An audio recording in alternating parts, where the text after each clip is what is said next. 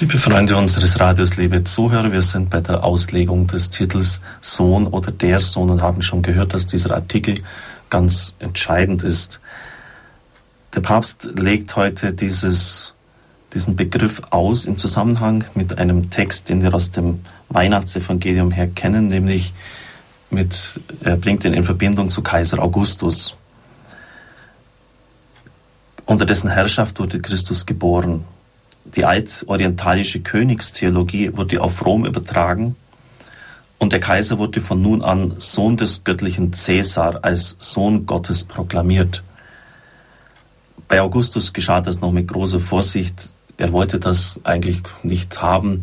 Im Osten des Reiches war es eher verbreitet und so üblich, den König, den Kaiser als Gott zu verehren, aber er war da eher nüchterner und zurückhaltender. Aber bei seinen Nachfolgern hat das dann ganz sich Bahn gebrochen. Denken Sie nur an die Apokalypse. Dort wird die Hure auf den sieben Hügeln angesiedelt und es ist klar, welche Stadt damit gemeint war und welche Person, nämlich der römische Kaiser.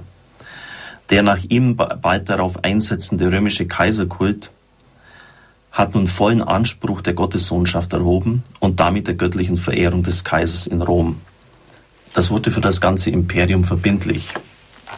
So begegnen einander in dieser Stunde der Geschichte der Anspruch des Gottkönigtums des römischen Kaisers und der christliche Glaube daran, dass der auferstandene Christus der wirkliche Sohn Gottes ist, dem die Völker der Erde gehören und dem allein in der Einheit von Vater, Sohn und Geist göttliche Verehrung gebührt. Der an sich unpolitische Glaube der Christen, der nicht politische Macht einfordert und deshalb eigentlich niemand gefährlich werden dürfte, sondern die rechtmäßige Obrigkeit anerkennt, Römer 13, 1 bis 7, stößt dadurch unvermeidlich im Titel Sohn Gottes mit einem Totalitätsanspruch zusammen, nämlich der politischen Macht des Kaisers. Und er wird alle Zeit, schreibt der Papst, mit totalitären politischen Systemen zusammenstoßen, in die Situation des Martyriums auch hineingedrängt, in die Gemeinschaft mit dem Gekreuzigten, der herrscht vom Holz her, vom Kreuz her. Vom Wort Sohn Gottes und seiner komplexen Vorgeschichte streng zu unterscheiden ist das bloße Wort der Sohn.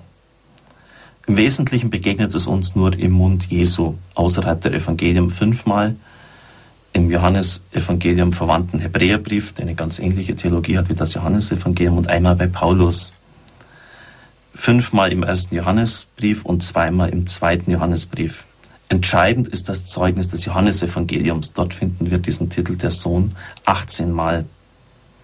Und allerdings auch bei den Synoptikern, bei Matthäus und Lukas, in dem überlieferten messianischen Jubelruf, den man gern als johannäischen Text bei den Synoptikern bezeichnet hat. Betrachten wir diesen messianischen Jubelruf und der Papst wird ihn dann auslegen, da wird es ein bisschen philosophisch, also ich warne Sie vor. In jener Zeit sprach Jesus, ich preise dich, Vater, Herr des Himmels und der Erde, weil du all das den Weisen und Klugen verborgen, den Kleinen, den Unmündigen aber geoffenbart hast. Ja, Vater, so hat es dir gefallen. Mir ist von meinem Vater alles übergeben worden. Niemand kennt den Sohn, nur der Vater. Und niemand kennt den Sohn, und niemand kennt den Vater, nur der Sohn und der, dem es der Sohn offenbaren will. Das ist eigentlich so ganz typische Sprechweise bei Johannes, die sie erstaunlicherweise aber jetzt in diesem einen Satz auch bei den Synoptikern, bei Matthäus und Lukas findet. Vielleicht einen kurzen Einschub. Henry Naun, Sie dürften ihn kennen, war seinerzeit, vor gut zehn Jahren ist er gestorben, einer der meistgelesenen geistlichen Autoren, ist es vielleicht jetzt auch noch in den USA sogar mal in der Bestsellerliste am Platz zwei. Er war Professor in Harvard und Yale, hat also den Olymp der Gelehrten erreicht. Mehr ist nicht mehr möglich, als an der Elite-Universität der Amerikaner an der Ostküste zu unterrichten. Und er ist an diesem Satz immer irritiert hängen geblieben. Denn wenn das jemand gilt, dann doch ihm. All das, worauf es ankommt, das Wichtige ist den Weisen und Klugen verborgen. Er ist auch ein Weiser, ein Kluger. Und den Unmündigen, den Kleinen offenbart es der Vater. Gut, so weit wie Henry Naun habe ich es nicht gebracht, aber immerhin Dr. Tjoll. Ich bleibe auch immer dran hängen an diesem einen Satz. Ähm,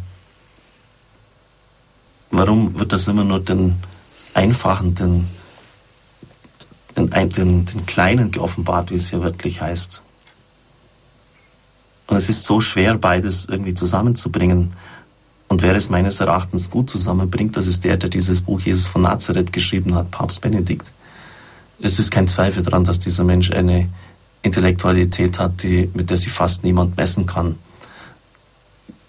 Wenn man so ihn hört in den Diskussionen, es ist, ich hab, durfte mal beim Gottesdienst bei ihm konzelebrieren vor einigen Jahren.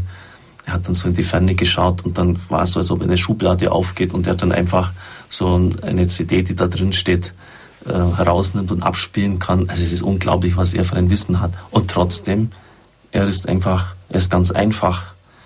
Er ist bescheiden, er ist demütig. Aber bei den wenigsten geht das zusammen. Und das meint vielleicht auch dieser Satz. Kehren wir aber zurück zu seiner Auslegung. Fangen wir mit diesem letzten Satz an, von dem er sich das Ganze aufschließt. Nur der Sohn kennt wirklich den Vater. Zum Erkennen gehört immer irgendwie Gleichheit. Wäre nicht das Auge sonnenhaft, die Sonne könnte es nie erblicken. So ein Satz von Goethe.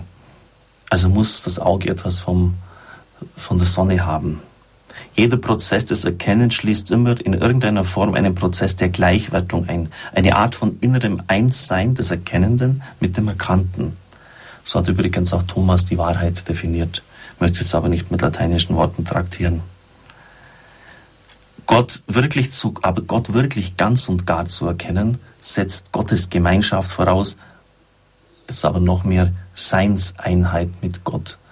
Das haben wir natürlich nicht. Das hat nur der eine Sohn. Wir bekommen Anteil an göttlichen Wesen. Aber nicht, wir haben jetzt nicht von Wesen her diese Seinseinheit mit dem Vater. So wird hier vom Herrn selbst in einem Gebetsruf das Gleiche gesagt, was wir in dem Schlusswort des Johannesprologs, das schon oft bedacht worden ist, hören. Niemand hat Gott je gesehen. Der Einzige, der Gott ist und am Herzen des Vaters ruht, er hat Kunde gebracht. Dieses grundlegende Wort ist, und das zeigt sich nun, Auslegung dessen, was wir im Beten Jesu in seinem Sohnesdialog aufscheinen sehen. Dabei wird nun zugleich deutlich, was das ist, der Sohn, was damit bedeutet wird, nämlich vollendete Erkenntnisgemeinschaft, die zugleich Seinsgemeinschaft ist. Also ganz einfach formuliert, weil er der Sohn ist von Wesen her, erkennt er auch den Vater. Die Einheit des Erkennens ist nur möglich, weil die Einheit des Seins da ist.